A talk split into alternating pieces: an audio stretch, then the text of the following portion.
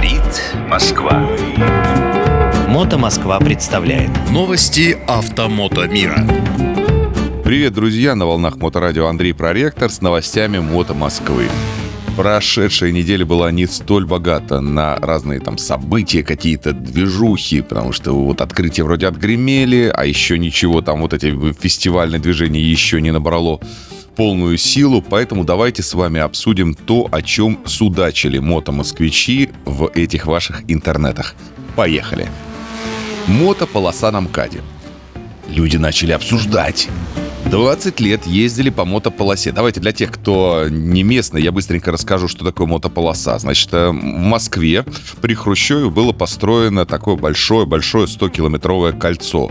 Оно опоясывает все окраины, и фактически Москва долгие годы находилась внутри этого кольца, последние лет 25 уже, конечно, шагнула наружу. То есть появилась новая Москва, появились районы снаружи. Но самое основное назначение этой транспортной магистрали связать все-все-все окраинные районы.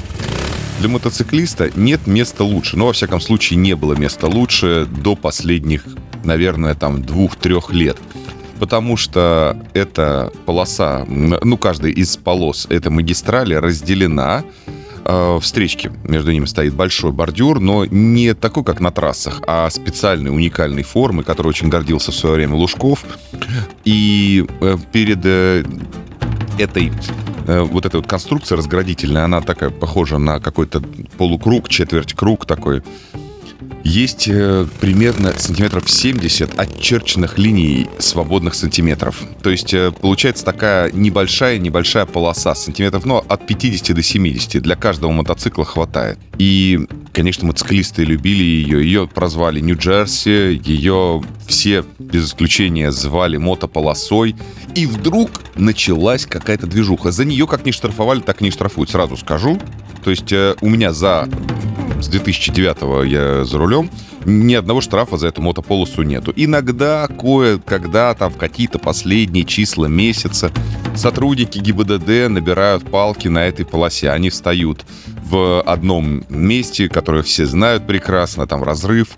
Ну, есть на Варшавке место и есть, э, по-моему, в районе э, Волоколамки место. И вот они там стоят, торжественно, тихонечко э, ловят зазевавшихся мотоциклистов, которые их издалека не заметили, и выписывают им, ну нет, конечно, не вот движение вот это вот по мотополосе, потому что, в принципе, там законом непонятно, запрещено, не запрещено, обочина это не является, сплошную ты не нарушал, и поэтому доблестно всем выписывают. Кому шлем, кому грязный номер, кому не работающий что-нибудь, такие мелкие штрафы добирают. Ну, а народ и рад стараться, кивают гривы. Меня один раз остановили, я говорю, я ничего не нарушал. Как не нарушал, ты едешь вдоль, значит, э, отбойника. Я говорю, ну я сюда был ремонт дороги, я когда закончился ремонт дороги, случайно оказался на этом месте по левую сторону от сплошной линии. Они такие на меня посмотрели, как на больного, говорят, ну, конечно, ты смешной. И отпустили. Итак, э, последнее время появилось много мотошкол в Москве. Вот если вы не знали, мы про это обязательно как-нибудь поговорим. Кто в лес, кто по дрова. Каждый и адепт э, своей секты. Каждый со своими какими-то убеждениями, каждый какие-то чушь какую-то выдумывает. И в итоге пошло так. Они, э, эти адепты, сектанты, учат своих новых э, подаванов, что в мотополосе ездить нельзя. Потому что это нарушение ПДД, и надо ехать в междурядье. В конечном итоге это превратилось все в какую-то дичь, когда ты едешь в мотополосе. Да, нарушаешь, правда, непонятно, что, но нарушаешь. Едешь ты нормально, ты 80 едешь там, там реально ширины хватает. И тут какой-нибудь юный подаван на своем, значит, э, не хотелось бы никого обидеть, э, медленном мотоцикле э, щемится, ты его догоняешь, потому что он каждую машину двигает в сторону разделительной. Он едет по левому междурядью. То есть вы поняли, мы едем э, левее самого левого ряда, а он, значит, по междурядью. И каждую машину, естественно, ему надо сдвинуть. Он просит, он жужжит, гудит. Особенно это касается пассив- активных э, мотоциклистов, которые, ну, знаете, глушителем разгоняет машину. Подъезжает к каждой машине глушителем. Вум, подъезжает опять глушителем. Вум. Есть такие люди. Э, и ты думаешь, ё ты больной, что ли? Ну зачем ты так делаешь? Так вот, в Мото Москве уже настолько стало э, идея о том, что не надо ездить в мотополосе, актуальной, актуальной, потому что каждый год выпускаются там тысячи этих новых подаванов этими мотошколами. Плюс тут насмотрелся каких-нибудь блогеров невнятно блаженных. И все резко перестают э, ездить по мотополосе, переобуваются и, значит, садятся на свои 125-кубовые мотоциклы и э, едут вдоль э, мотополосы по междурядью. Дискуссия, намного комментариев. А стоит ли ездить по мотополосе? Ведь мотополоса — это время, безопасность и, в принципе, отсутствие штрафов. М-м, стоит ли ездить? Короче, вы понимаете, у нас э, очень важно обсудить что-нибудь интересное. Кстати, если вдруг вы дослушали до этого места, напишите, пожалуйста, мне в комментариях. Я посмотрю обязательно и, надеюсь, э, все наши другие слушатели почитают ваше мнение по поводу мотополосы. Ну, как вы ездите в ней, не ездите, штрафовали вас или нет. А мы переходим к следующей новости. Можно ли возить двойку со стажем 2 года? Вы же помните, пока 2 года не прошло, возить пассажира запрещено. Ну, аморально, как считаете вообще? Вообще кого-нибудь штрафовали когда-нибудь за пассажира, если у вас есть права категории А? Ну, так вот, милиционер, э, доблестный там полицейский, инспектор дорожного движения вас останавливает и смотрит. О, ну что ж вы, Семен Семенович, у вас не хватает э, годиков. Вы еще не два годика за рулем. А ну-ка прекратите сейчас же вот эту вот э, мадаму сейчас же саживайте и, пожалуйста, езжайте дальше самостоятельно. Ведь действительно в правилах дорожного движения указано, что только когда вам исполняется два года за рулем, можно возить пассажира. Я вам честно скажу, я первый год вообще ездил без прав. Во второй год я получил эти права и сразу начал всех катать. И друзей, и знакомых, и кого только. И, конечно, на мой взгляд, очень правильная мера не пускать э, как бы тех людей, которые не имеют достаточно опыта, рисковать еще и чьей-то чужой жизнью. Нормальная норма. Два года. Ну ничего, покатался, покатался, а потом вози пассажира. Но, честно говоря, строгость законов в России с лихвой компенсируется необязательностью их исполнения. Я действительно ни разу не видел э, ситуации, чтобы полицейский за это оштрафовал или каким-то образом прервал поездку. Э, в Мото Москве обсуждают, обсуждают, э, если вы не возили два года, то почему? Следуя букве закона или просто набирались опыта? А если возили, то как на это смотрят инспектора? Обращают ли вообще на это внимание? Написал, э, написал Олег Соколов. Вопрос хороший, классный, народ обсуждает. Не знаю, какое ваше мнение. Мое мнение нормально, надо. Если есть закон, надо его соблюдать, но тогда, чтобы его кто-то контролировал. А если его никто не контролирует, то и соблюдать не обязательно. И давайте мы с вами сейчас посмеемся вместе про индукционные петли. Друзья, Москва подбрасывает новых приколов. Вы же помните, что у нас самый транспортный департамент транспорта в мире. У нас самые новаторские решения для всего чего угодно. Короче, у нас есть автоматические светофоры. Как в богомерзкой Европе.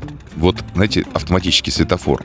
Он не просто так на что-то там смотрит, а где стоп-линия. Перед стоп-линией вкопано или врезано, я не знаю, как э, какие-то такие прямоугольники. Они называются ну, может быть, они называются или они являются частью некой индукционной петли.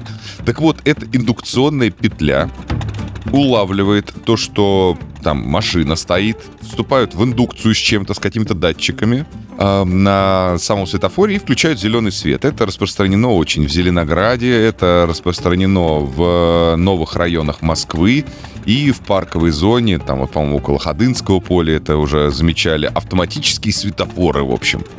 Друзья, на мотик она не реагирует.